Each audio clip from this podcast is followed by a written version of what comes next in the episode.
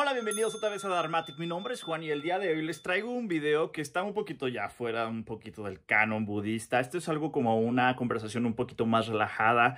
Eh, sin embargo, eh, también no quiero que se presten malentendidos porque luego piensan que estamos atacando directamente a alguien o algo así. Claro que no.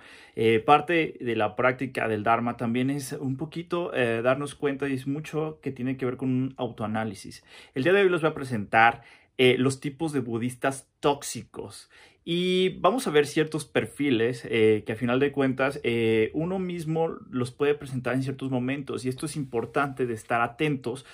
como nosotros sabemos, parte de la práctica del Dharma es estar atento de nuestros actos, de lo que pasa en nuestros procesos mentales, para no evitar caer en este tipo de perfiles que a final de cuentas son posturas tóxicas, que no realmente no benefician a nadie y que realmente lo único que hace es crear una separación o un malentendido de la práctica del Dharma. Eh, eventualmente yo, eh, eh, incluso, ¿cómo se llama? yo me siento identificado en algunos momentos con algunas cuestiones que yo he dicho, con estos perfiles tóxicos, y es bueno tenerlos en cuenta para irnos justamente tratando de ir que no aparezcan en nuestro día con día de nuestra práctica. Comenzamos con el primer tipo de budista y es el budista wannabe. Este tipo de budista se dice así budista, aunque realmente nunca ha tenido una preparación o ha tenido un acercamiento real eh, con la enseñanza o con la práctica. Lo único que se limita es eh, simplemente a compartir frases del Dalai Lama o cualquier frase que se encuentra eh, en Facebook o en Internet sin importar la fuente, sin tener ningún rigor en cuestión de, de dónde proviene esa, ese tipo de, de frase, simplemente la publica, pero él se jacta de ser budista este tipo de, budista, a final de cuentas, no tiene un interés real sobre la práctica, eh, sobre la teoría o ninguna de las esferas en las que el budismo se desarrolla, pero simplemente se siente reconfortado con llamarse a sí mismo budista. El budista número dos es aquel que le llamamos el budista New Age.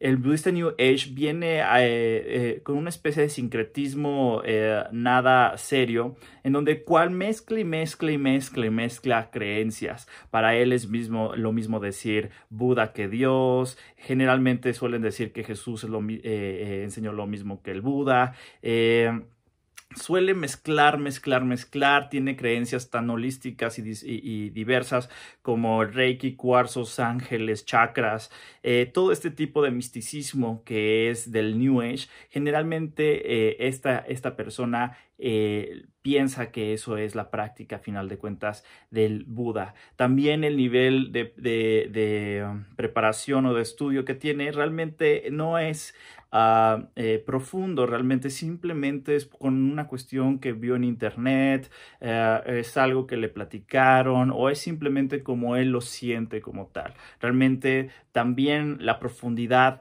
de este tipo de, budistas pues no es del, todo muy profunda, simplemente es una cuestión de creencias eh, mezcladas sin ningún uh, a final de cuentas un sistema o una, una seriedad más bien dicho en el estudio, sino que simplemente es por el simplemente de creer y pues está bonito y pues suena padre y todo es amor y todo es felicidad. Entonces para ellos eso es el budismo, ¿no?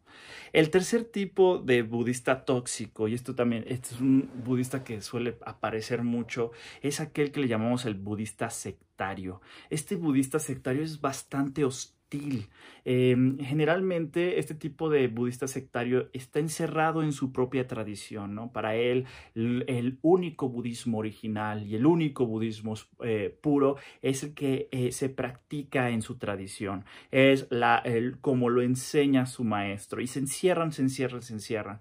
Lo único que estas personas leen, eso sí, podemos decir que estudian a profundidad su propia tradición, pero lo único que, eh, algunos, no todos, pero algunos, porque yo creo que aquí hay como dos tipos, los que eh, estudian a profundidad y a los que simplemente repiten los que, eh, lo que los budistas sectorios que estudian a profundidad dicen, ¿no? Entonces eh, se meten tanto que no revisan ninguna de otro tipo de fuentes, simplemente ah, consumen lo que su propia tradición o incluso ni siquiera toda la tradición, sino solamente su institución lo dice. Es como si tuvieran una especie de estos son los, los libros permitidos, ¿no? Por llamarlo así. Entonces se encierran en un sectarismo. Entonces, cualquier tipo de tradición o cualquier tipo de explicación ah, de Dharma eh, que venga eh, de afuera de su propia tradición, la ven eh, como negativa, la ven como no real, como no pura, suelen sostener visiones muy de purismo. Muchos de ellos están casadísimos con la, con, la, cuestión de los sutras o de los sutras. Si no viene en el sutra es inválido. Ah, cualquier explicación Uh, que a final de cuentas de otro tipo de corrientes dentro del budismo la invalidan sin siquiera pasar a un análisis y, ellos lo que buscan a final de cuentas es como posicionar su tradición como el de un sentido purista. Eh, realmente esto es muy gracioso porque son personas que generalmente no estudian la historia del budismo, eh, simplemente se quedan eh, casados con lo que se les platica dentro de su propia tradición. Este tipo de, de, personas suelen ser bastante... Sostener estas visiones como si ellos tuvieran realmente la última la palabra sobre el Dharma, como si tuvieran una especie de permiso, por llamarlo así, o como el poder de decidir esto sí es Dharma, esto no es Dharma, ¿no? Desde una especie como de oficialismo de su tradición. Esto es bastante preocupante porque luego en muchos círculos budistas suelen sostener este tipo de visiones y lo único que hacen es separarnos de las demás tradiciones y realmente no aprender de unas de otras, ¿no? Nosotros sabemos que la práctica del Dharma tiene que ver con la práctica de uno mismo. Uno tiene que observar su mente, uno tiene que estar trabajando constantemente con su mente. Entonces este tipo de, de, de cuestiones realmente no ayudan absolutamente nada eh, para la práctica del Dharma. Simplemente lo que nos hace es justamente solidificar más y más y más nuestro ego, ¿no? Eh, ah, eh, esto es importante, estos son los tres tipos de, de, budistas tóxicos, el budista wannabe, el budista New Age y el budista sectario. Eh, como yo les decía, eventualmente cuando uno empieza eh, en esta práctica, uno pues puede en cierta manera a veces decir comentarios o sostener posturas de cualquiera de estas o diversas o esta cuestión y es, es importante observarlos para que nosotros no repitamos justamente estos patrones e irlos eh, purgando de, nuestro, de nuestra práctica día con día.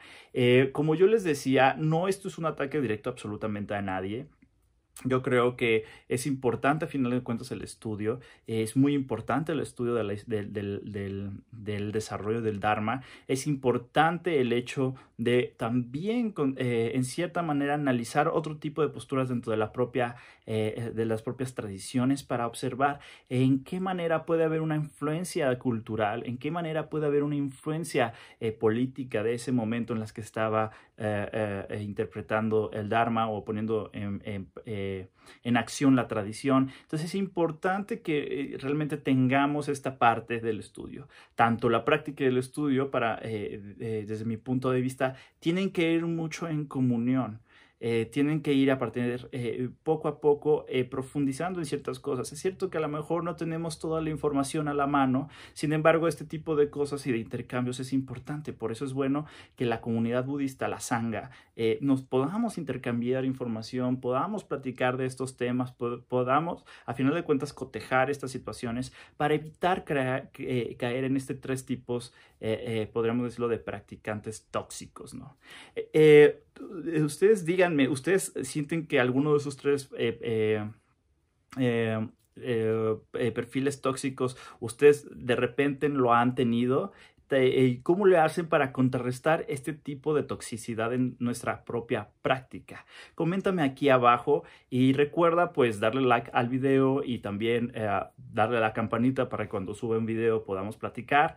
Y pues nada, este fue simplemente un video que quería platicarles y yo me voy pero no me voy sin antes decirles que Buddha bless you.